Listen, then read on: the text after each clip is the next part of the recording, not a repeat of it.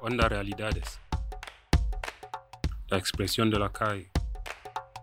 Una radio para la gente sin hogar. Una radio donde no tenemos ni filtros ni tapujos. Agitamos conciencias. Estamos aquí en el Ayuntamiento de y nos San hemos junto al Ministerio de Sanidad. hola. Buenos días a todos. Os Eh, habla el coyote. que sigamos cobrando una renta mínima. Hay tantas cosas, hay tantas cosas. El humor, porque es lo único que nos, saca, un poquito hacia adelante. que estamos en ondarealidades.org. Ahí nos podéis escuchar Aquí estamos. sin filtros ni tapujos. Bienvenidos un día más a una emisión de Onda Realidades, emisora sin filtros ni tapujos. Hoy vamos a hablar de temas muy, muy de día, pero antes voy a presentar a mis compañeros que hoy están con- se encuentran con nosotros. Coyote a, a la emiso- a radio con la, con la mesa. Hola, buenos días. A Isabel. Buenos días a todos. Bueno, a alguien que. Alguien que. Bueno, se iba a escapar, pero esta baza no se escapa. A nuestro coordinador de comunicaciones, a Santi, buenos días y bienvenidos al primer programa que va a participar. Buenos días, muchas gracias por la invitación. a, como siempre, a Marta, que es la que se encarga de, de la producción de- del programa, que luego nos pondrá, como siempre, en su parrilla de OMC Radio todos los sábados a partir de las 2 de la tarde. Y bueno, vamos a empezar hoy, como siempre, con unos temas como son la, digamos así, que quieren abaratar las mascarillas, que nos lo trae como tema Coyote. Isabel, un tema que, bueno, ha salido en películas, de un tema de realidad, la han pasado a ficción y en películas, como es el niño de, que se perdió en el monte y estuvo sobreviviendo gracias a, a los lobos y a una servidora que trae una realidad que hoy en día se vive durante la pandemia, los desahucios. Un desahucio que, digamos así, hemos vencido, que se ha parado. Así que doy paso a mi compañero Coyote con el primer tema, el barataje de las mascarillas. Hola, buenos días. Sí, venía a hablar de la bajada del IVA del 21 al 4% de las mascarillas, que es una buena noticia, sobre todo para los bolsillos de los que de la gente que menos tiene, pero yo creo que viene como unos ocho meses tarde y obligados por la Unión Europea, prácticamente, porque el gobierno hasta dos horas antes de, de salir la noticia estaba negando la bajada entre el PSOE y Unidas Podemos no podía, no querían bajar el, IVA de, de la mascarilla por, miedo de la sanción de la Unión Europea, cuando la Unión Europea lo que ha hecho es presionar al gobierno para que se baje del 21 al 4%, puesto que no va a ser sancionado por la Unión Europea porque ahora mismo una mascarilla es un bien de primera necesidad. Muy. ¿Y alguno quiere dar su opinión a lo que dice Bueno, sí, yo, Coyote? yo diría, yo diría que han hecho el agosto con las mascarillas. Incluso las han metido por el metro y si deberían haberlas abaratado ya mucho más. Porque es que, claro, los ricos pueden pagarlas, pero los que somos pobres, Es que estamos hablando de 1.500 millones menos a final de año en las cajas, pues sí, en la caja del Estado. es la verdad, sí. Pero siendo un bien de primera necesidad, yo creo que esta medida llega con muchos meses tarde, por- puesto que el resto de la Unión Europea ya lo tenía bajado el IVA de las mascarillas. De hecho, mucha gente de la que vive por la parte de Galicia y Extremadura se pasaban a, a Portugal a comprarlas, porque mientras aquí estaban a 98 céntimos, en Portugal las tenías a 17 y 20 céntimos las mascarillas. Figúrate. Hombre, ahora mismo te puedo decir que el otro día compré, bueno, y bueno, ya está oficialmente puesto en el mercado en un paquete de 10 mascarillas, 3 euros, Cuando este, más atrás, por septiembre, agosto septiembre, estaba a 6 euros el paquete de 10 mascarillas. Las mascarillas que han llegado a nuestra vida para quedarse. Eh, me estaba acordando ahora de las primeras semanas de pandemia. Eh, no había mascarillas ni siquiera para los hospitales, ¿no? Para los, los propios sanitarios. Aquí en realidades eh, las compañeras de gestión hicieron un esfuerzo muy grande para conseguir mascarillas porque para, por ejemplo, la gente que venía a nuestro espacio abierto de Coslada les, les costaba mucho encontrarlas, ¿no? No era si eran más caras o menos, sino que directamente no, no existían. Para la gente de nuestros pisos, quienes veníais a, las citas. Y, y cómo ha cambiado esto. Em, sobre el tema de los impuestos, em, claro, habéis hecho la diferencia de quién sí puede permitírselas o quién no.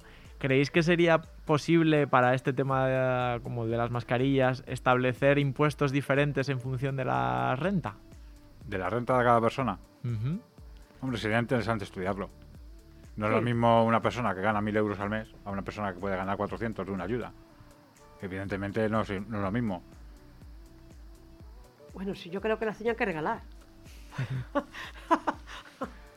Eso es ya lo suyo. Hombre, ha habido muchas campañas donde han regalado, ciertamente se han regalado mascarillas y cuando se creía antes que los guantes protegían también daban guantes. Pero sí es cierto que cuando empezó todo esto de la pandemia hubo un desabastecimiento en todas las farmacias y en todos los locales de tanto de mascarillas, guantes, geles hidroalcohólicos. O sea, fue una vorágine, ¿no? El, el ir a una farmacia y, claro, para nosotros era nuevo. O sea, de tener que estar con la mascarilla puesta la- casi las 24 horas del día, menos el tiempo que estás en tu casa, para nosotros es nuevo. Hay, hay otras culturas como China, Japón, que ellos están mucho más acostumbrados que nosotros a llevar mascarilla. Y nosotros pues nos pilló de nuevas. Bueno, yo te puedo decir que eh, es de anécdota, pero bueno, es la pura verdad que he- me lo han dicho. Compañeros de protección civil, pues claro, ellos sus servicios a al público. Sus servicios es que utilizan ambulancia. ¿Cuál era el problema de ellos? Las mascarillas. ¿Qué hicieron? Pues el ayuntamiento del pueblo hizo como una una como co- co- digamos coordinación en que les hicieran mascarillas. Y así fue. Mujeres del pueblo estuvieron es- les estuvieron haciendo las mascarillas para poder trabajar, porque sin ellas no podían hacer nada. Ha habido muchas empresas que se han reconvertido de, de no tener trabajo a hacer y fabricar mascarillas a pasarse, a en su negocio, de no poder a lo mejor eh, una compañía textil, a no ser rentable fabricar ropa, se han dedicado a fabricar mascarillas. Igual que muchos muchas fábricas de coches en su día se pasaron a hacer respiradores, que se- también se hacían falta. Ahora que mencionaba Antonia el papel de las mujeres ¿no? en esa parte de la pandemia, eh, recuerdo que en, en el año 2018, durante la campaña mujeressinhogar.org, salió muchas veces eh, la cuestión también del IVA asociado a los productos de higiene menstrual para la menstruación, que también es muy elevada cuando debería considerarse de primera necesidad. Yo no sé si eso cambió, me parece que había ¿no? algún anuncio de que iban a bajarlo, pero hay como muchas cosas en nuestro día a día que tienen a lo mejor un IVA, un impuesto muy alto y sin embargo es de primera necesidad. Pues sí lo hay. como- Sigue siendo el mismo. Eso es como los pañales de los niños. Son carísimos y eso es una necesidad para un niño, digo yo. No es ningún capricho ni... No sé. Ya, pero habrá muchos que digan que se pasen a los pañales lavables, que son otra opción. Sí, como cuando mi hija era pequeña que usábamos con- mm, estas gasas, gasas de algodón. Y las teníamos que tener lejía porque es que se, no se iba el color. Pero se lleva el color. Date cuenta que hoy en día la mujer lo que más usa, sobre todo las jóvenes, es un paquete de compresas. Si trae una, un paquete de compresas 20 a 2,30 euros que vale cada paquete del grande, tú figúrate, todos los meses un paquete de esos. Y las mascarillas pasa lo mismo. Y La los tampones. Las mascarillas es que hay que cambiárselas cada más tiempo. que Y los tam- o tampones. O que vas por la calle, haces la mascarilla, pum, al suelo. Sí, es verdad. Y Las dices, tiradas. ¡ostras! Y en eso que te van un coche de policía y te ves sin mascarilla. La multa al canto. Oh, es que sería mala suerte eso. De verdad sería no tener Pero suerte, macho. Está, el- está el precio muy, muy elevado. No, gracias a Dios ahora ya, se- ya, ya van a bajar al 21%, ahora, o sea, al 4%, perdón. Ahora lo que hay que lo que hay que ver es cuál es el techo máximo a la que van a poder vender una mascarilla. Hombre, yo estoy diciendo que yo el paquete que compré el mes pasado, 3 euros. A ver, si me lo ponen a un euro, mira qué bien. un paquete de mascarillas, un euro, un euro, un euro. Bien. Pero bueno, si siguen bajando, que lleguen a 50 céntimos un paquete de mascarillas, pues nos vendría muy bien. Hombre, el ahorro medio en una familia va a rondar los 18 o 20 euros al mes. Y más, y más. Bueno, Coyote, yo creo que sobre este tema en próximos episodios de Onda Realidades investigaremos a ver qué efecto ha tenido, si de verdad se ha conseguido esa bajada. Bueno, pues de aquí a un mes lo veremos, más o menos, en qué queda todo esto. Bueno, y ahora vamos con el siguiente tema que nos lo trae Isabel del niño este que su historia de hecho real pasó a, f- a ficción, a película, y la película eh, efectivamente ponía basado en un hecho real. El niño que desapareció en el monte y fue criado por lobos. ¿Nos puedes contar algo más, Isabel, de esta historia tan... Pues sí. del con- niño este? Ah. Os puedo contar de que este muchacho tiene su padre y su madre, como todos.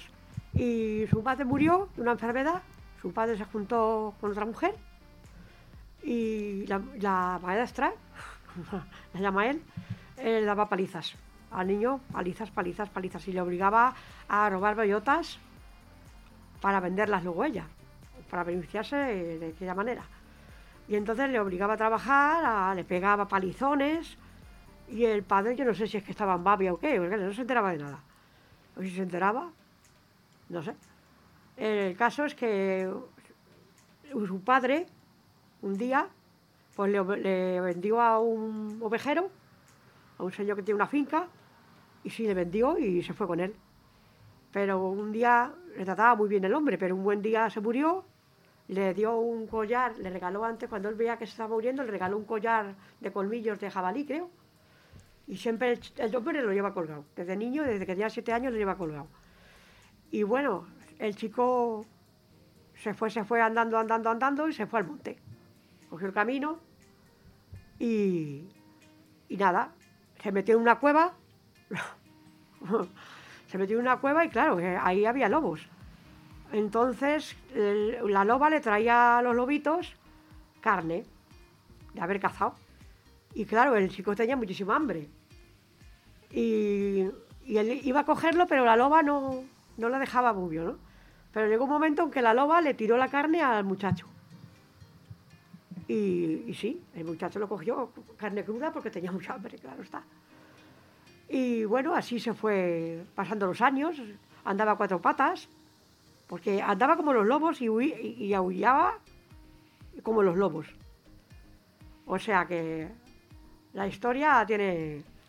Y bueno, así se tiró, incluso había una culebra, una serpiente que se metió en, en un- en la, en la cueva y el muchacho le daba hasta de comer.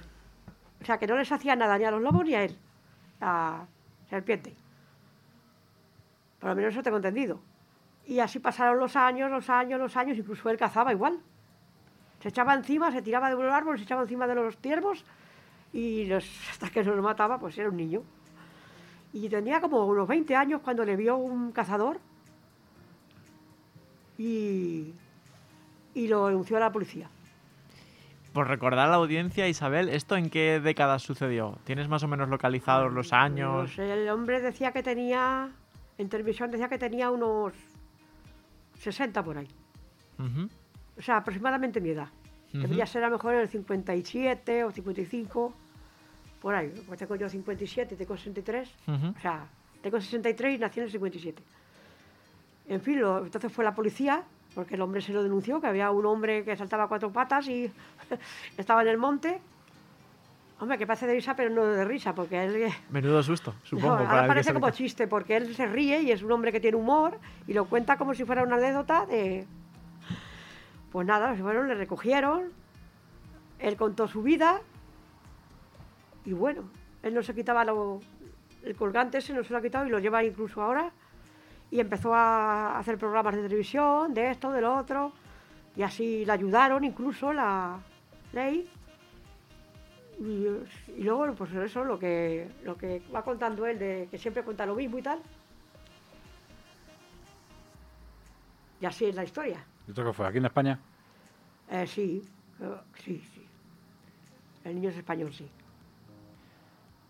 ¿Conocíais esta historia? Coyote, Antonia, ¿os sonaba? Ay, bueno, yo conozco otra historia que también la han sacado en película de un chaval que se va de su casa, no se va, sino que por problemas muy parecidos se va al monte.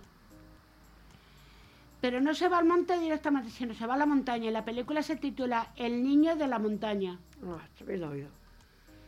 Y este no es criado por lobos, sino que al revés, él mantiene a los castores. O sea, es muy parecida.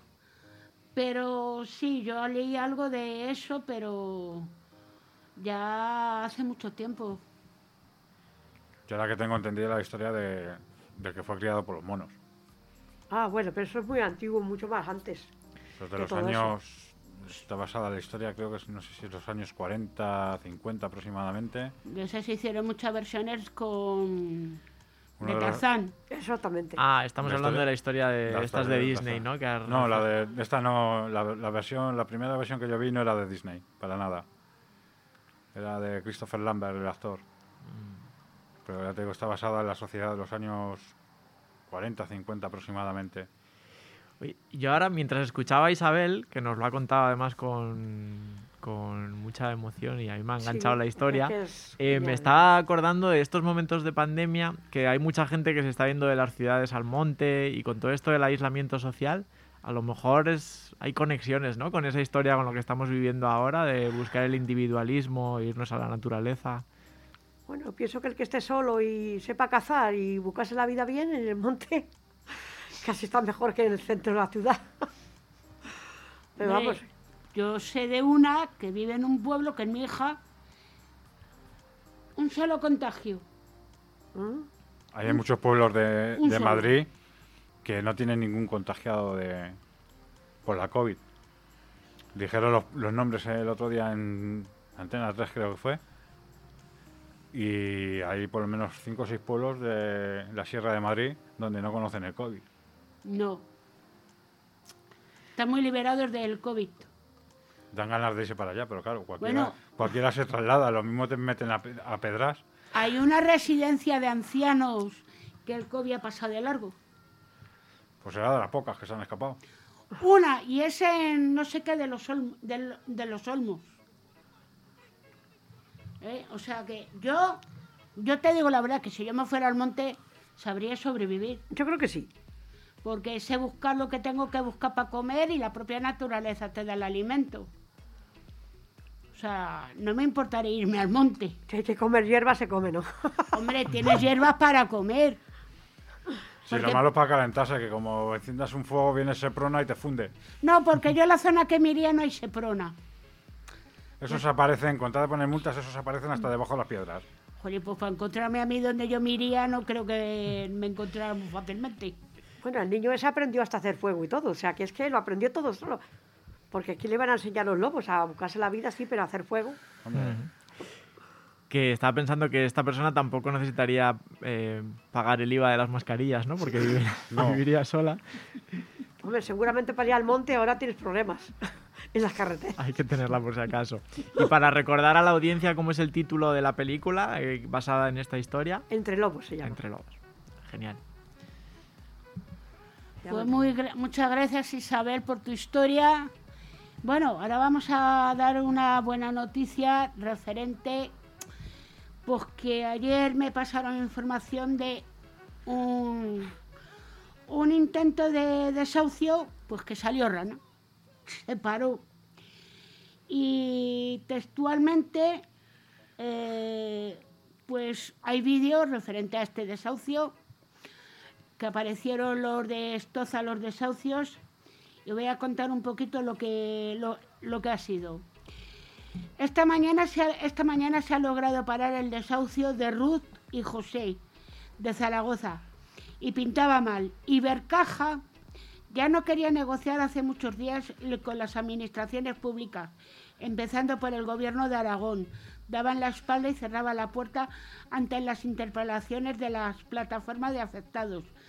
Y una hora antes de la convocatoria de estas, la policía ya cordonaba la calle impidiendo acercarse al portal de Ruth y José en el barrio obrero de Las Fuentes. Mañana, una mañana con niebla cerrada en Zaragoza, que se presagiaba lo peor. Goteo de gente que se acercaba, muchos jóvenes, viejos conocidos de las luchas sociales de la ciudad, vecinos de un barrio popular, que se paraban a preguntar y se indignaban al conocer que era otra vez un desahucio Diez años después sigue la misma historia, desahucian a la gente, pero ahora encima con una pandemia en la que irónicamente te piden confinarte en casa y no salir a la calle. Que la, que la banca esté ejecutando desahucios y tratando de echar a familias pobres a la calle, se cree que se me va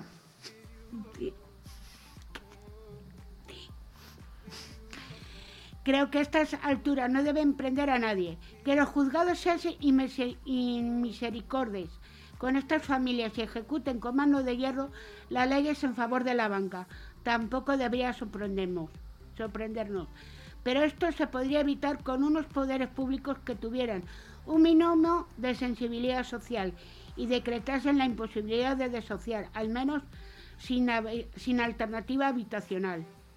No se entiende que el Gobierno de Aragón, en una situación como la actual, no esté cumpliendo con la Ley de Vivienda de Aragón, que en su artículo 19 establece los poderes públicos de la comunidad autónoma, en cumplimiento del artículo 27, deberán proveer de una alternativa habitacional digna eh, a toda persona o unidad de convivencia de buena fe en situación de vulnerabilidad que se vea privada de su vivienda habitual como consecuencia de un procedimiento de ejecución hipotecaria de pago o dación en pago de deudas.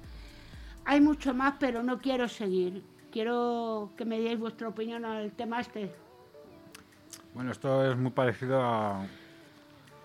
o casi parecido al desahucio que hubo en Carabanchel hace poco, que salió en todas las noticias, de la madre con sus cuatro hijos en el sofá tirados en la calle que es llamativo porque les dejaron volver a su casa dos días después con el abono de un alquiler social. O sea, el banco se lo pensó mejor y no sé si fue por la expresión popular que hubo y la impactante foto de ver a, la madre con sus cuatro hijos en, tirados en la calle en un sofá, entre muchas cosas de sus enseres. Y a los dos días el banco negoció un alquiler social durante un año o dos años, no me acuerdo bien. Eh, y volvieron a, la casa otra vez. Sí, pero dos años y luego que otra vez a la puñetera calle. Es que no me acuerdo exactamente si eran de dos o siete años lo que le habían concedido de alquiler social. A una letra de 75 euros, creo. Bueno, yo, yo creo que, yo creo que, vamos, eh, han hecho bien, el banco ha hecho bien, porque bajo la presión social que hubo, pues pienso que ha hecho muy bien. Y dos años, después de dos años, puede pasar muchas cosas. Es que la situación que estaba esa mujer con cuatro niños, se tiene que pensar en el presente. Bueno, ya hay el este futuro es muy difícil. De, de, este, de este desahucio hay imágenes hay imágenes de, ello en directo. Es terrible, de verdad. Y yo las tengo en el, en el móvil, pero son muy. un poco duras. Mm. Aprovechamos siempre que hablamos de la realidad en Zaragoza para mandar un saludo a nuestro querido Pepe eh, con la casa en la mochila, que es un programa hermano de Onda Realidades, también sobre el derecho a la vivienda. Y estaba recordando que en el podcast que hicimos a distancia desde casa en la primera semana de pandemia, de estado de alarma, ya eh, metíamos un audio de una experta de la ONU, de Naciones Unidas, que le decía a los estados que mientras durara la pandemia tenían que paralizar todos los desahucios. Y la semana, hace un par de semanas, vimos movilizaciones en Barcelona eh, relacionadas con este tema de, los desahucios. Eh, claro, todavía sigue siendo muy necesario no solo el ir a desahucios concretos a paralizarlos, sino intentar movilizarnos para que las administraciones pues eh, hagan su presión ¿no? y que no permitan que los bancos estén continuando con esta, estas acciones que al final vulneran el derecho a la vivienda cuando no hay alternativa para esas familias. Yo pienso que cuando hay niños todavía tenían que tener más miramiento. Y cuando hay y ahora en estos, estos momentos que tenemos tan duros con esta pandemia, roguemos que pidamos que no haya un desahucio. Pidamos que no haya un desahucio. Lo que pasa es que los bancos no tienen corazón. No, nada. Los bancos van a lo suyo.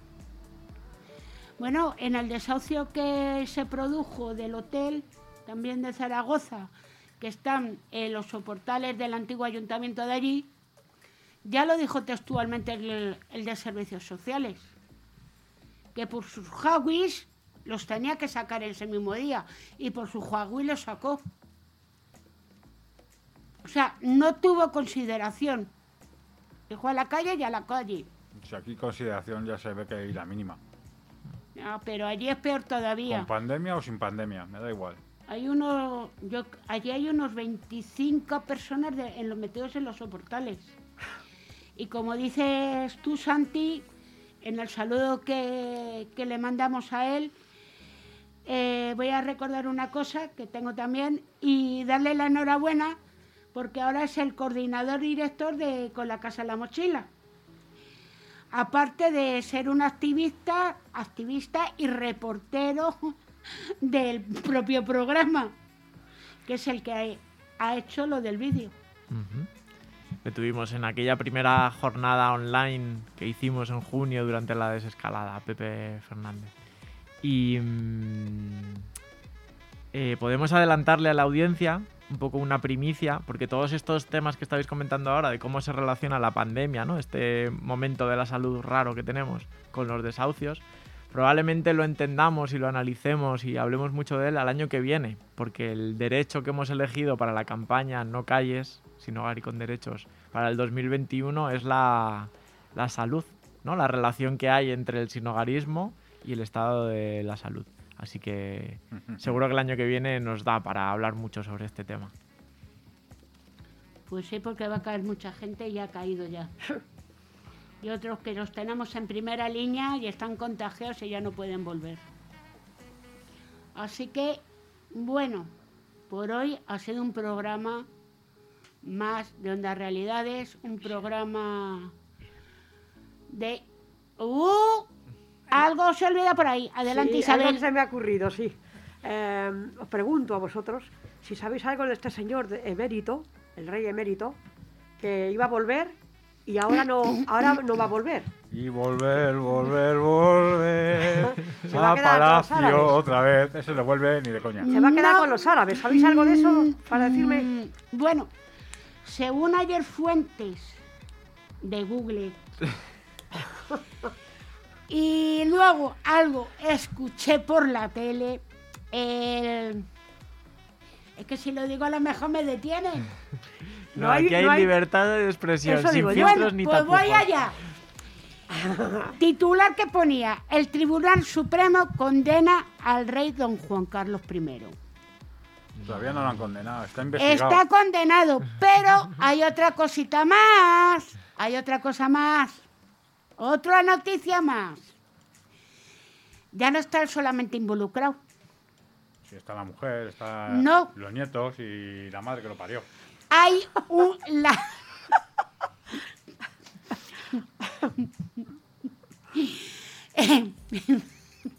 está la hija de la infanta Elena. Por el... Pero, pero, un, pero un juez no dijo que Por- estaba libre. por, por un investigado, caballo, por un caballo que tiene la, infa- la, la hija de la Infanta- infanta la- Elena. Ah, sí, lo he oído. Federica. Lo he oído, sí. Sí, la infanta Federica, yo bueno, la infanta Federica, me da lo mismo. que tiene la infanta Federica y que seguro, posiblemente, según dicen, por debajo de la de la cuerda se pagó Está ese pagado caballo. con tarjeta Black. Ahora provenientes a la, a la realeza. Que tienen todos, según dicen. Pero si es que el, el rey de momento no tiene que dar explicaciones, no está condenado ni. Bueno, yo creo que sí que debe dar explicaciones por ese eh, abrigo que llevaba en las fotos que se filtraron ayer de, de, No las he visto. de Kazajistán, así como de piel de no sé Ah, qué. no lo he visto, ¿no? Sí, Pero no por animalismo, ¿eh? sino por hortera, porque era muy feo ese, ese abrigo. era muy heavy. Desde Después luego no da ejemplo. Eso Después de haberle visto en una parrilla con mu- bermudas y con un niño al lado y sin carne en la, en, en la, en la brasa, pues no sé a qué aspira ya. Eh, bueno, yo voy a hacer una pregunta y se lo voy a hacer a, a comunicaciones. Es que me da la risa ya porque es que ya con él es que hay que reírse. Eh, que tú como comunicaciones, ¿tú ves normal que ahora digan que su hijo que está por ahí escondido Ah, salga a la luz? el camarero. Vete tú a saber. Este tiene más hijos repartidos por ahí que Julio Iglesias. Un supuesto hijo... Bueno, me está gustando bastante este momento Sálvame que estamos teniendo en Onda Realidades, pero eh, estamos eh, corriendo el riesgo de atravesar líneas eh, entre la libertad de expresión, el respeto por la... porque la monarquía no se toca en este... La monarquía no debería tocarse en Bueno, este no se toca, país. pero ahora mismo parece como el, el otro tema que hay de día. Pero es que nos incumbe a todos. Totalmente. Porque es que nos incumbe a todos. Vamos a ver. Es que son los que nos, nos gobiernan. el, es- suel- el sueldo del rey de dónde sale, de los impuestos de todos los españoles. Por lo, tem- por lo Claro tanto, sí. yo creo que es un tema, por lo menos en lo público, que nos importa a todos los españoles, porque mm, de los impuestos de cada año sale la partida presupuestaria para el rey. Y bueno, para el rey y para toda su familia. Y para sus hijas. Sí, sí, para toda su familia, es, es extensible. Totalmente. Entonces, yo no me meto en lo personal, yo me meto en lo que están investigando. Y en los medios de comunicación durante mucho tiempo no se ha podido hablar de la monarquía. Ahora, afortunadamente, ¿no? Con este rey emérito y con todas estas causas judiciales que se están abriendo, pues ya se puede hablar un poco más. Y mm, antes del programa eh, hablábamos de estas noticias que ha habido sobre la libertad de expresión, la censura. Ahora estamos acabando, yo creo que estamos llegando al final. Pero creo que en alguno de los últimos programas de Onda Realidades de este año, en el que además en las jornadas hemos hablado de bulos, de desinformación, deberíamos hacer un monográfico sobre, sobre estas cuestiones. ¿Os parece? Muy bien. Bueno, la justicia es igual para todos, eso dicen, ¿no? Eso dice el rey, pero que a mí me... No, y que es intocable y demás, porque es el padre del rey, es intocable. Bueno, chicos, la magdalena hay que cortarla. Así que- porque tanto nos vamos a meter con la monarquía que a los ojos salimos y nos encontramos algo por ahí que no queremos. Pues sí, digo yo. A ver Ah. si nos van a meter incluso nosotros a la cárcel ahora. Bueno, es igual, mira, tomeno- tenemos cama y comida gratuita. Bueno, entramos por una puerta y salimos por la otra. Bueno, así que vamos a con el final ya, un programa que ha sido un poco de temas de actualidad, un poco de temas de, como digamos, de pasotismo, pero bueno, dentro de la realidad, tanto virtual como radial. Despedimos el programa por hoy hasta el mm, jueves que viene, en la que vamos a tener un programa muy especial que son las jornadas, las cuartas jornadas de la feria de AAPN, donde participarán muchas de las entidades que están dentro del vínculo de APN y con la participación vía radio y en directo de Onda Realidades y Radio CEAR. Y podréis escucharnos en Onda Realidades y en directo por radio, televisión en YouTube. Así que de momento va esa noticia. El próximo día habrá más. Gracias a todos y hasta el próximo. Buenos días. Hasta luego. Gracias. Onda Realidades. Agitamos conciencias. Agitamos conciencias. Hay tantas cosas. El humor, porque es lo único que nos, saca, un poquito hacia adelante. Que estamos en ondarealidades.org. Ahí nos podéis escuchar. Aquí estamos.